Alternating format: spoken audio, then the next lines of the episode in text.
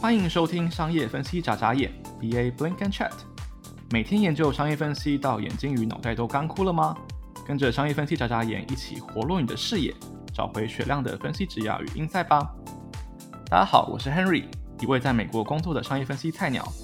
在我的 Podcast 里，我每一集会邀请来自世界各地不同产业的分析师，包含从事商业分析、资料分析、产品分析、行销分析、财务分析等厉害的朋友和前辈们。和他们聊聊在分析领域的所见所闻，以及他们如何规划自己的职涯。就让我们一起用不同的视角探索商业分析吧。Hello，大家好，欢迎再次回到我的节目。今天呢，也是一样是 Henry Solo Talk 的时间。那有别于上周，就是上次的那个 Solo Talk，我会分享比较那种资讯型的啊，或者是说那种建议型的内容。今天呢，因为是一个非常特别的一天。所以我想要稍微转换一下方向，来分享一下我来美国呃的一些感受。那为什么会是今天呢？因为今天刚好就是二月十四号嘛。那我自己有个习惯是说，我会去数，就是我有个 app，然后专门在数说，呃，来美国到底经过多少天。那今天刚好呢，九月十四号情人节这一天，刚好是我来美国就是读书、呃学习、工作跟生活的第一千天。所以我就想说，趁这个时间点。可以跟大家分享一下，来美国这一千天里面，也大概快要就是差不多两年，快三年的时间里面，我的一些学习体悟跟成长的心得分享这样子。所以今天会是一个比较微微鸡汤的一集，然后跟大家讲一下说，可能我过去在这一千天里面，在美国这个国家走过的一些坑，然后我自己学习到什么东西，然后我自己的一些体悟。那我会分成十点，就是题目就会是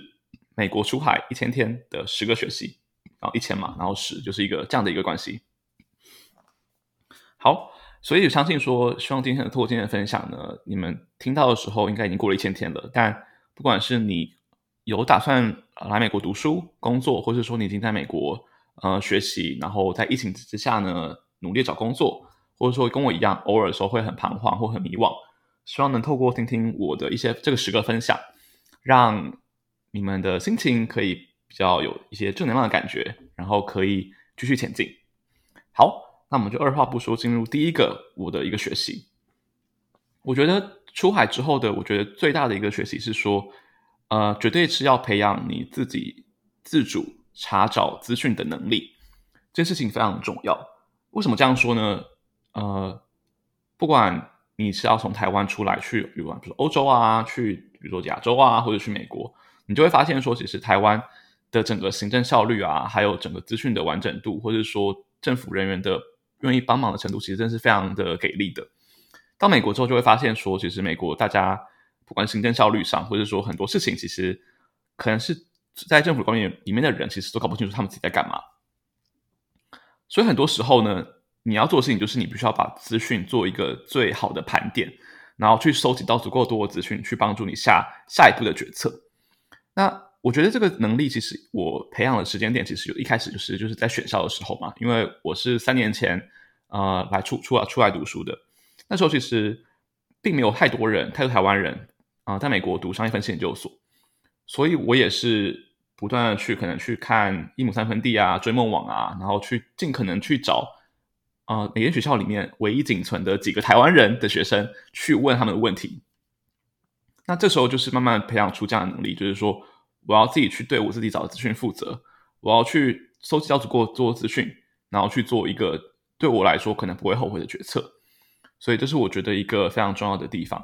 另外可以分享一个经验是说，我来美国的时候，我一一落地就开始找实习嘛，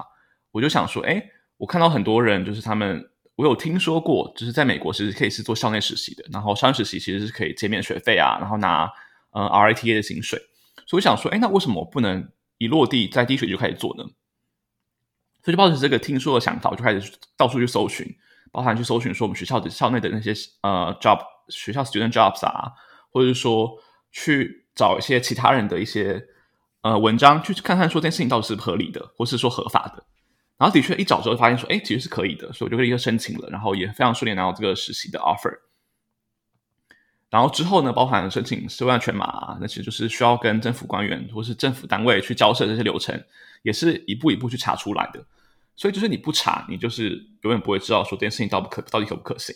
所以我会非常建议是说，如果你有任何问题，或者是说你对于美国的，或者是说国外的一些呃事务上，不管是签证啊、税务等等的，有问题就去查，查了你就会知道说到底这件事情是不是可行的，然后不要太快放弃。那第二个学期呢，其实是延续第一个学期来的。我的想法的归纳就是说，不问不知道，你该争取的就要争取。这件事情，尤其是在美国是非常明显的。就是刚刚承接第一个分享说的，很多人其实因为报是很多政府政府啊，或者是说行政单位，其实都是偏比较随性一点，所以他们其实有时候说，有时候并不会帮你争取你自己该有的权益。所以很多时候，其实就是变成说，你作为我们作为一个国际的学生，或是国际来美国工作的一个人，你就是必须要自己去争取，你就要自己去问，因为你问，因为你不问的话，你永远不知道说到底这件事情可不可行。我这边举个例子好了，我的例子就是说，那时候我拿到啊、呃，我们公司的第一个 offer 嘛，就是那时候是呃二零一九年的春天的时候，那我们公司是给我第一个要 offer 的，我那时候就想说，我可不可以去谈一下薪水的呃升职。因为那时候我并没有其他 offer 嘛，其实后来有些其他 offer，他们其实也是他们的薪水也是比嗯 Amazon 给的给的还要低很多，所以其实就没办法做一个 leverage 去跟他说，哎，我这个薪水可不可以给我更高？那时候我想法就是说，哎，那我有没有其他的 bargaining power 或是 bargaining 的一些可能性？所以我就是去问了我的呃 career coach，然后他就提供一些方法，包含说可能去看一下可能之前校呃学长姐校友他们的平均薪资，然后去。进行去谈一下，然后我也是鼓起勇气，然后打电话去跟 recruiter 去聊天，然后就跟他说：“哎，我是不是可以再加 X amount 的 money，就是 the base salary？” 然后他他那时候就跟我说：“哎，那我们是可以去调可能 base salary，但如果这样子的话，股票可能就要少一点。”那他就会问他问我的老板，可但没想到回来之后，他其实就发现说，其实股票并没有调整，股票甚至有多一两股，然后呃。Base salary 也是提高了，所以说其实有些时候就是你不问，你永远不会知道说这件事情是不是可能的。包含说在美国啊，很多人都会想说，哎，那我要怎么升职？甚至这件事情也是啊、问出来的，就是你要跟你的主管不断争取说，哎，我做这些 project 到底适不适合我往下一个阶下一个 level 晋升？那这件事情呢，我觉得以后也可以跟大家分享我的经验。那第三点的话呢，我觉得也是非常重要的一件事情，就是不要跟别人比较。这件事情，呃，其实很多，呃，很早的时候，一直可能到现在，偶尔也也会是我的一个心魔吧。就，呃，你到美国来之后，你就发现说，哎，你的同学们，很多人是不管是从中国啊，可能是你台湾的一些呃同学，或者是说可能从印度来的呃小哥哥小姐姐们。他们可能都会比你有更好的工作经验，不管是可能进，他们可能过去是在很大很厉害的外商，或者说他们可能已经有非常深厚的技术功底。那包含说可能在一起求职的时候，就发现说，哎，其实为什么这个人可以很多拿到很多面试啊，很多 offer 等等的。这种时候就会有一个很算丑陋嘛的比较心理，觉得说，哎，我的确可能过去不够好，那为什么我要怎么努力，或者说我这样比较下，我就会心情就会很。难过或很低落，包含可能现在在职场上也是啊，就是呃，同样职位的人很多，然后每个人在不同的组工作，每个组工作的呃项目啊内容其实都会有不同的类型。那可能为什么别人就是要做，就会做非常厉害的 project，或者说非常 impactful 的专案，那我可能就是在做一些比较无聊的呃 request 的东西。这种时候比较心理就会出现，这种事情就是在所难免。但我觉得最重要的事情是，你要告诉自己说，你做的选择是对的，或者说你要相信自己的实力。就尽管可能别人在这个环境下，他可能是运气很好，或者说他可能真的是有这个实力，拿到现在的位置，但他不代表说你没法做到这件事情。所以很多时候就是停止比较心理，然后去回看自己到底有什么样的技能，自己处的环境是什么，然后去找到最适合自己的位置。对，就是我觉得也是一个非常重要的一个学习。那第四点的话呢，我觉得呃，来美国之后呢，要更懂得去拒绝，然后多为自己去多想一点。呃，这件事情其实我觉得是一个蛮大的心境转换嘛，因为其实，在刚毕业的时候，刚进来公司工作，我那时候就想，想非常就是呃很积极的，就是想说可以去帮很多的不同的呃，比如学弟妹啊，去跟他们讲说，就是哎，怎么做会更好。但很多时候，其实会发现说，这种不断的输出，或是说不断的协助，其实很多时候只是只是在内耗自己的能量，因为很多时候你可能太专注，或是说太心急于替对方想。那其实对方的状态并没有在他应有状态里面的时候，他其实这些帮助对他来说其实没有意义的。很多时候，其实变成说是你是白费力气再去帮别人。所以我现在心情心情就有点转换，是说等啊、不管是 reach out 我的人，或者是说想要对我寻求协助的人，真正准备好之后，我觉得他准备好的时候，我才会呃有节制的递出援手。去给他一些我觉得合理的帮助，而不是一直去帮助别人，或是说一直去无限制的去消耗我自己对于帮助别人这件事情的热情。所以我觉得学会拒绝这件事情也非常重要。就是你要知道说，你自己一天就二十四小时嘛，你要工作，你可能有自己的学习，你有自己的生活。那你可以去帮助别人，然后但你不要去期待说别人会感激你对他对你的帮助，他可能只是想要听个意见，可他这个意见可能其实根本对他说更没有一点影响。所以很多时候就是要去懂得去 push back，然后懂得去更学会去拒绝别人，然后多为自己自私一点。这是我觉得第四点。那第五点的部分的话呢，我个人认为说，在美国的整个工作环境下，呃，跟台湾有一些些很大不一样的地方是说，美国的工作的人或者是在职场上碰到的人，或许是我们公司的一个。嗯，准则吧，或是文化，我觉得，呃，真的是做大于说的。就是我们公司有个 principle 叫做 bias for action。嗯，这件事情是非常重要的，因为很多时候，包含我可能是在台湾啊，可能跟一些同事或者是主管，大家很还是比较会说，然后比较会去画一个很漂亮的一个愿景跟蓝图。那这事情，我觉得在美国其实。我觉得在美国这样的一个环境里面，其实我觉得是不太值得鼓励的。很多时候是你必须要先做出一点成绩，或是说你要先把东西做出来之后，再去把它跟你的蓝图或是跟你想要表达的事情把它结合在一起，去呈现会更好。我觉得 doer 永远是比一个 speaker 还要更值得尊敬的。那件事情其实我觉得我自己也蛮值得反省的，因为其实我去年。也是有列了很多，就是可能学习一些计划啊，或者说想要更增进某些技能，但我也都只是说说而已。我真的是很难去在下班的时候，真的去打开电脑，然后去学习，或者去去读更多的书，或是做更多技能上的准备。所以我也是在想说，诶，我要怎么去让自己在每天的可能疲惫的上班环境之后，更愿意去真的是 doing。我想要做的事情，包含不管是写文章啊、录 podcast 啊，或者说做额外学习等等。所以我真的觉得这件事情非常重要。就是，呃，如果你在不管是可能在美国求职，你会觉得说，哎，为什么我都没有公司来找我，或是我面试都没有上？那你要去想一下，说，哎，你是不是真的有去每天去改履历，每天去投履历，每天去每天去找人内推啊，找人 connect？你到底有没有真正把这件事情做到扎实，然后再说出来？这是我想要分享的第五点。那第六点的话呢，跟大家来聊就是所谓的时间管理。我觉得时间管理这件事情也是我在美国一个非常大的学习，因为，嗯，在研究所的时候嘛，在读商分析的时候，其实呃课程非常繁重，然后有时候晚上啊，或者是说什么时候都是需要呃跟别人开会，或者说去处理可能组上报告的事情。你说，你就会发现说，很少时间可以去真的留给自己，说去找工作或者求职。那这件事情的话，我的建议也是说，要更自私一点。就我那时候做法就是说，我会真正把我的时间 block 起来。就是比如说，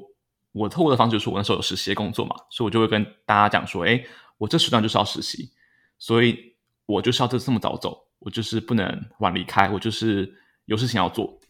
所以，当你把时间留给自己之后，别人就会开始去尊重你的时间规划，他们就不会无限制的去开会啊、聊天等等的。所以，我自己觉得是说，如果你觉得你在求职学过程中发现说，哎，为什么我的时间都是浪费给别人的时间的时候，可以想想说，我要怎么去把时间留给自己？然后去做更好的时间规划，把你的时间留到你可能自己的精进啊，或者说你自己的求职的准备上面等等。那这件事情其实我觉得到啊、呃、开始工作之后，其实也有更好的一个想法。我们公司有个想法叫做 think backward，就是说你必须要从那个目标的时候往前去推算，说你什么时间点需要呃给出什么样的东西。那就比如说好了，可能我的目标的呃递交时间是三月底，那我就要想说，哎，那我三月的中，我三月初，我二月现在，我是各自需要完成什么样的事情？所以这件事情它就可以可以帮帮助你拉出一条时间轴，去帮你去规划出来说，你是不是比如说二月中的时候就要拉资料，开始定义问题，然后你需要留预留多少时间给自己去清理资料啊，去搞清楚可能呃沟通的时间，或者是去。问别人的时间等等，所以我觉得，不管是你可能现在找工作也是，就是比如说你可能就定一个目标，就说好，我必须我想要在七月找到工作，那你就开始往前拉嘛。你如果你想去找工作，你可能起码必须在三月的时候开始就要面试。那你三月有面试的话，你要可能二月一月就要开始投投工作了。所以其实就是你必须要有一个目标在那边，然后 think backward，这件事情可以可以非常帮助你做时间管理的。好，这是第六点。那第七点的话呢，我觉得这个学习也是非常，呃，我觉得是非常体悟深刻的，就是你要学会等待，跟对于变化是处之泰然的。嗯、在美国啊，因为就是刚刚讲的嘛，可能很多行政效率的问题啊，或者说其实大家都是在排队等一些东西，所以很多时候就是你就会发现说，哦，我就是要等，然后等的时候，就是我就还是要照样过生活。然后你要对于可能各种变化，就是不要太过的容易惊吓，或者说不要觉得说哦，这个东西会不会就是世界末日等等。那我来分享一下我去年的一个例子，就是因为我去年的时候其实有抽到 H1B 嘛，就是呃美国的工作签证。那我是四月的时候抽到的，然后那时候就是因为刚好是疫情啊，然后就是川普的一些政策的问题，就大家都很很紧张，就想说到底会发生什么事情。然后那时候其实我一开始也是非常紧张的。就想说，哎，那到底有没有机会可以快点拿到 approval，就是让我的工作签证快点过？我就慢慢等啊，等等等，然后就非常焦虑。可没想到最后，我在十一月的时候等到消息，但却是 RFE。所以 R RFE 就是说他们需要更多的证据，所以他们无法立刻 approve 我。所以这时候就发现说，哎，为什么其他人，可能我其他同学或者其他同事，他们可能都已经可能六七月就已经拿到 approval 了，那为什么我到十一月还没有拿到？然后还有还多了一个 RFE，就是我需要等更久。然后那时候就是觉得啊，好吧，那我就想说，那我就相信我的律师，就是他们会帮我准备材料啊，准备去寄送一些证据的东西。那他们也是非常快处理完，然后我就是他们递交完之后，我就一路等，然后一路等等等等等，等到最近才终于 approve 了。所以我，我的学我的热学习就是说，好，就是很多时候啊，在美国就是像这样子，不管是呃，像是我们之前要拿 EAD 卡，就是 OPT 的那个工作签工作的卡。工卡，然后到现在 H1B 也是等了大概快要一年了吧。很多时候就是你其实无法对于这些事情做任何的呃举动，因为它就是这么慢。包含我现在可能是在申请绿卡也是一样的过程，就是你可能就是要等，尤其现在就是疫情啊，然后又是这么多的人在排队，你在等的时候就是你也没法做任何事情，所以就是好好过生活，活在当下，不要把它放在你心中太重要的位置。然后对于这些变化，就是很平心静气的去应对，嗯。那这件事情你会接续到第八个我想要分享的，就是永远做最坏的打算。那这个东西呢，其实是我一个之前在台湾工作前辈教我的。就你有时候你就要去想说，你每次做一个决策，或者说你做一个非常呃不一样的一个行动的时候，它到底最坏的是结果会是什么？因为很多时候，你只要把最坏的结果想出来，你就会知道说好，最坏就是那样子了，也不会到比那个状态更坏的了。所以就举刚刚例子好了，就是刚刚比如说 H1B 的例子。那 H1B 的例子就是说，呃，如果我最后我被 RFE 了，我也的确被 RFE，那最坏打算是什么？最坏就是说好，那我就是没有拿到，我就是被拒绝嘛，然后就是明年再抽一次，或者是说我就是去等绿卡。那如果也等不到绿卡怎么办？那最后打算就是说，好，那我就去可能加拿大工作啊，或者说我就去欧洲工作，或者说回亚洲工作。那其实你就会想说，哎，其实好像这样也没什么嘛，就是你没有拿到这些签证，你最坏的 ending 的 status 其实就是离开美国。可能离开美国也不会真的去饿死啊，因为其实有我的工作经验，我已经有一些技能的累积，所以我这个东西可以把我带到不一样的地方，然后也可以有很好的发展。这就是我觉得，呃，一个心态的转变吧。就是很多时候我们人会非常紧张的去想说，哎，那如果这件事情真的无法了，那怎么办？但这个但书就是说，如果你在一开始的时候就先把最坏的一个境状态跟境界想清楚，你就会知道说，哦，不管再怎么坏，其实也不会坏到哪边去。嗯，这是我觉得我在美国第八个我觉得还不错的一个学习。那倒数第二点就是第九点的话呢，我想跟大家分享一下，呃，的学习是说，在美国的生活要学会去忍受孤独跟寂寞的时候，尤其是一个人的时候。那这种时候呢，你必须要找到一些可以去打发时间的方法。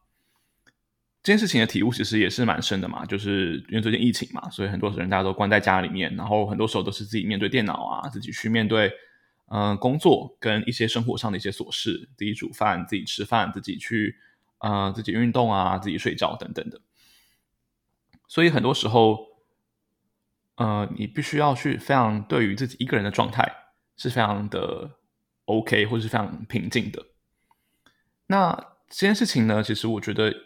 呃，我之前在台湾的时候，其实也是一个蛮会享受孤独的人。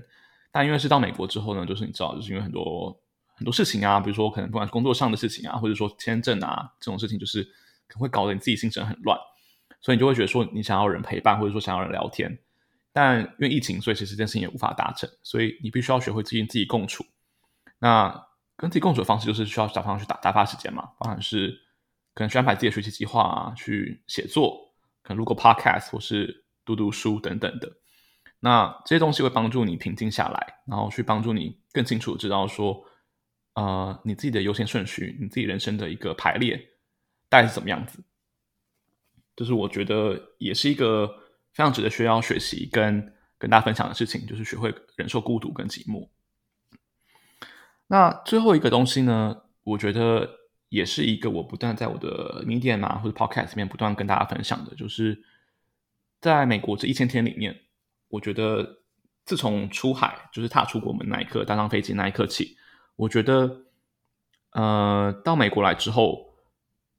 绝对不要忘记自己到底想要什么东西，或者说，绝对不要放弃去追寻，或是说去 figure out 自己到底要什么东西。